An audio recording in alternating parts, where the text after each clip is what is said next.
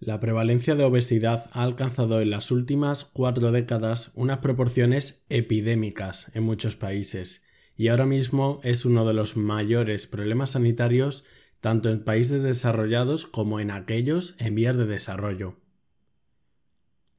Sin embargo, el aumento tan importante que ha tenido no se puede explicar solamente por cambios genéticos, sino que seguramente esté muy ligado a las modificaciones en el estilo de vida. El aumento de la prevalencia de obesidad se atribuye sobre todo al exceso de nutrición de ingesta calórica y a los comportamientos relacionados con el sedentarismo, como producto de las sociedades industrializadas, y otros factores como los económicos, sociales y culturales también tienen un papel importante en el aumento de los casos de obesidad. Pero sin embargo, en poblaciones que comparten el mismo ambiente obesogénico y a pesar de los diferentes ratios de obesidad, en ambos hay individuos con un peso normal o adecuado, lo que podría sugerir la idea de que algunas personas sí que son más susceptibles que otras a ganar peso. El objetivo de este episodio será tener una visión general de una problemática tan compleja como es la obesidad. Como problema complejo que es, no podemos dar ninguna solución sencilla ni simplista. No vamos a ver números ni datos en exceso, sino simplemente será una especie de reflexión con la literatura científica acerca de por qué el aumento tan importante de la obesidad y de qué factores pueden tener un papel importante.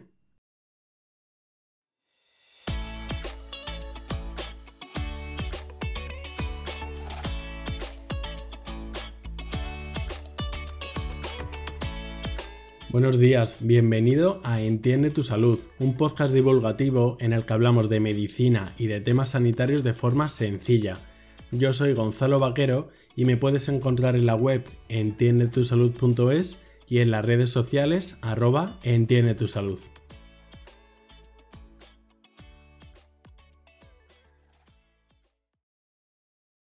En un nivel básico, el aumento de peso es simplemente el resultado del balance positivo de energía entre lo que consumimos y lo que gastamos.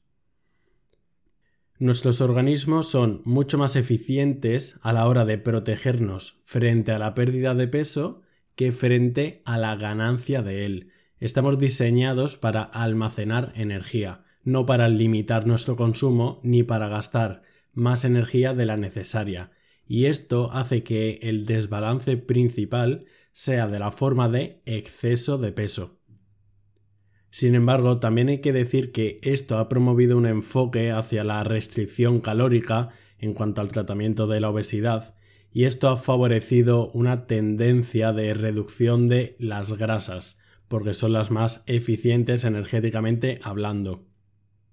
Son las que más energía nos aportan con cada gramo, y puede que realmente se haya dejado de lado el tema de la saciedad y los beneficios que nos aportan a la salud estos alimentos ricos en grasas pero saludables, como por ejemplo las almendras, el pescado o los aguacates. Al final, mantener un buen peso depende más de los tipos de comidas que se ingieran antes que las calorías solamente.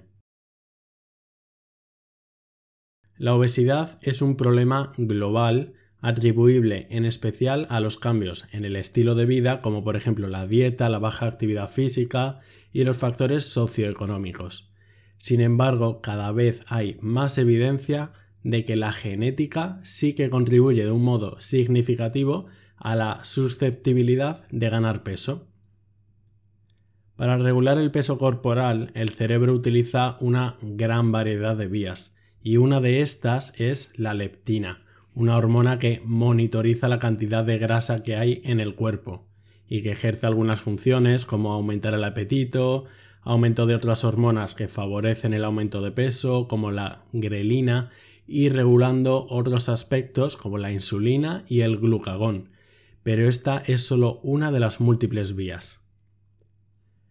Pensar que la obesidad podría tener un componente genético tampoco es que sea algo muy novedoso, dado que se sabe desde hace mucho que la obesidad puede ser más prevalente en ciertas familias.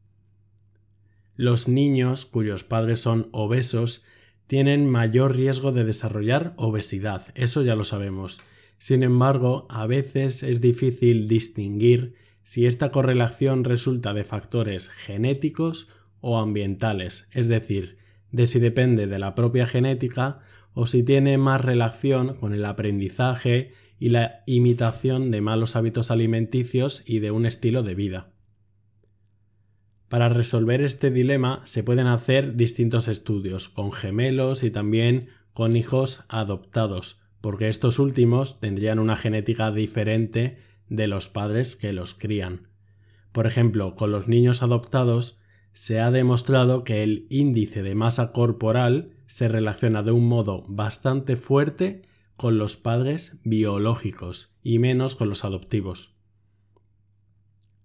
Por lo que sí, ahora está perfectamente establecido que los genes contribuyen a que haya una cierta diferencia en el peso corporal dentro de una población. Y ciertos genes identificados en roedores que provocan obesidad también se han identificado como favorecedores en los humanos. Algunos de los genes que influyen pueden ser aquellos relacionados con la saciedad, que nos motiven a comer más, aquellos con el consumo energético y también con el almacenamiento de las grasas.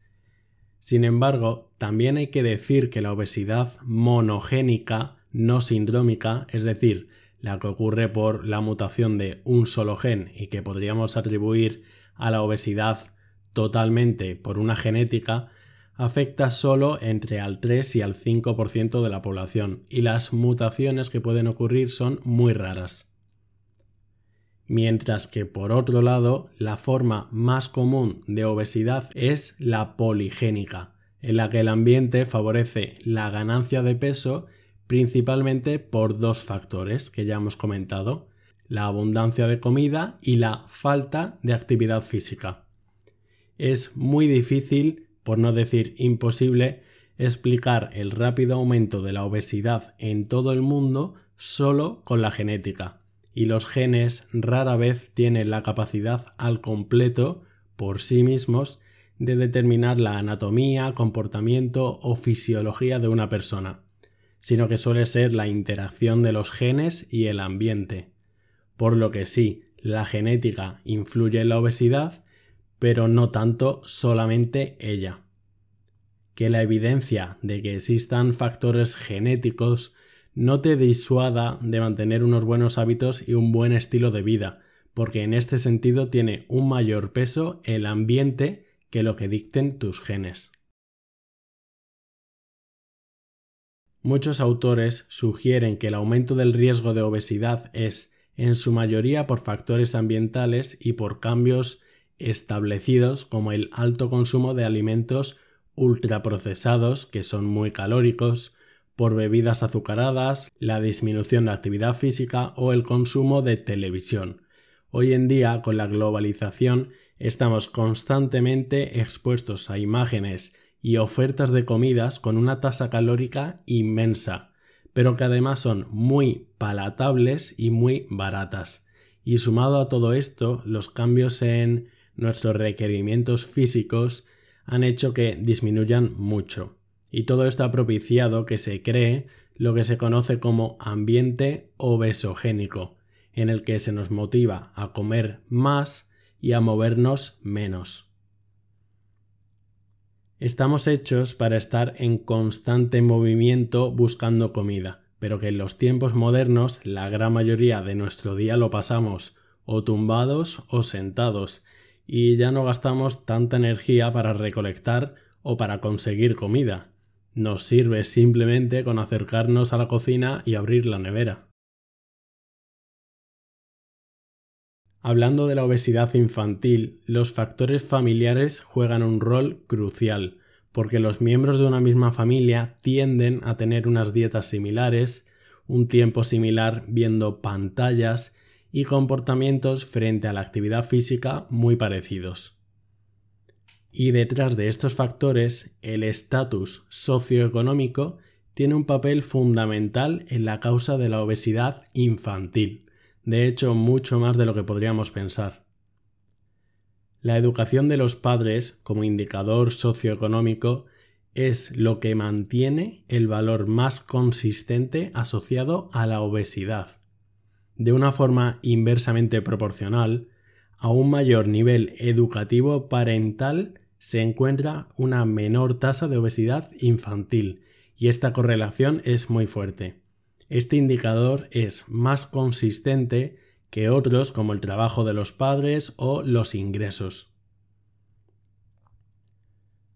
El tener un mayor nivel educativo no solo te da la capacidad de entender y de utilizar mejor la información nutricional, sino que también favorece el seguir unas recomendaciones fundadas sobre comportamientos saludables y al mismo tiempo huir de aquellas recomendaciones que no lo son. Por lo que la importancia de tener en cuenta factores contextuales son históricamente, política y estructuralmente relevantes para prevenir y para tratar la obesidad, y por eso es importante conocerlo.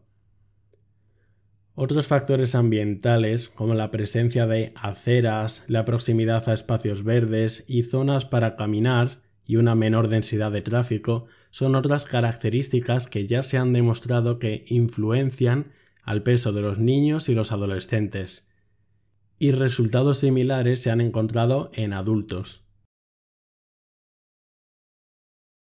Otro asunto que ha ganado mucha importancia en la obesidad infantil es el impacto del ambiente escolar en los niños. Se sabe que los jóvenes son más propensos a estar en colegios con aquellos con un parecido nivel socioeconómico, educativo, racial, de etnicidad y también de índice de masa corporal y las relaciones sociales también se han reconocido como unas protagonistas a la hora de la obesidad.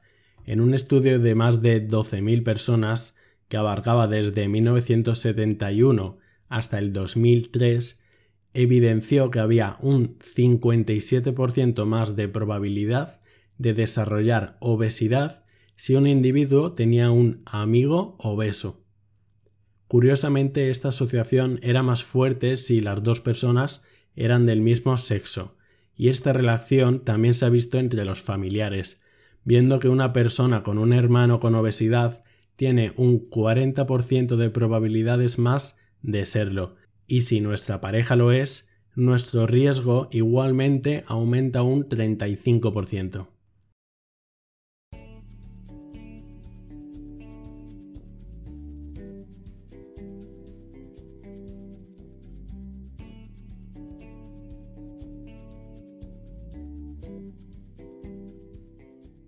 En cuanto a los patrones dietéticos, la comida local y el acceso a comida saludable son dos factores muy importantes.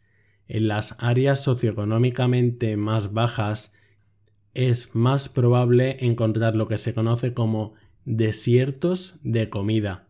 Los desiertos de comida son áreas con un menor acceso a frutas y verduras frescas y con una mayor tendencia a encontrar mayor densidad de comidas con un bajo nivel nutricional.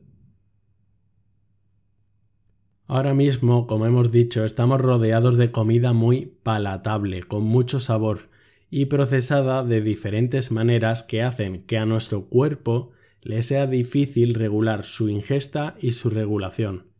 Esta vulnerabilidad biológica es especialmente problemática para los niños, porque tienen incluso una mayor preferencia para los dulces. Y por ende, en la niñez y adolescencia es un periodo en el que las empresas se esfuerzan mucho por desarrollar una cierta lealtad para sus marcas. El marketing y la exposición temprana de los jóvenes a ultraprocesados hace que moldeen sus expectativas y sus gustos hacia productos insanos, pero además esto hace que se modifique su percepción de futuros adultos. en relación a la dieta y a los cambios modernos, pero desde otro enfoque, cada vez se da más importancia a la influencia de la microbiota con la obesidad.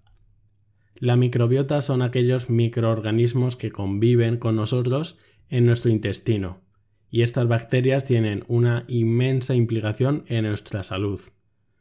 Cuando sale alguna novedad en el área de la sanidad, también es cierto que se tiende a relacionarlo en exceso con una inmensidad de problemas, y la microbiota se está relacionando ahora con cualquier problema de salud que se te venga a la mente, desde obesidad hasta Alzheimer, pasando por Parkinson, autismo, osteoporosis o Crohn por lo que, aunque realmente todo nuestro organismo está relacionado, yo sería bastante cauto a la hora de establecer una conexión demasiado fuerte entre estas variables. Aún así, y habiendo dicho esto, sí que parece que puede haber algún nexo entre la microbiota y la obesidad. Las personas con obesidad tienen una proporción mayor de un tipo de bacterias, las firmicutes, las cuales se relacionan más con la obesidad, la hipercolesterolemia y problemas cardiovasculares.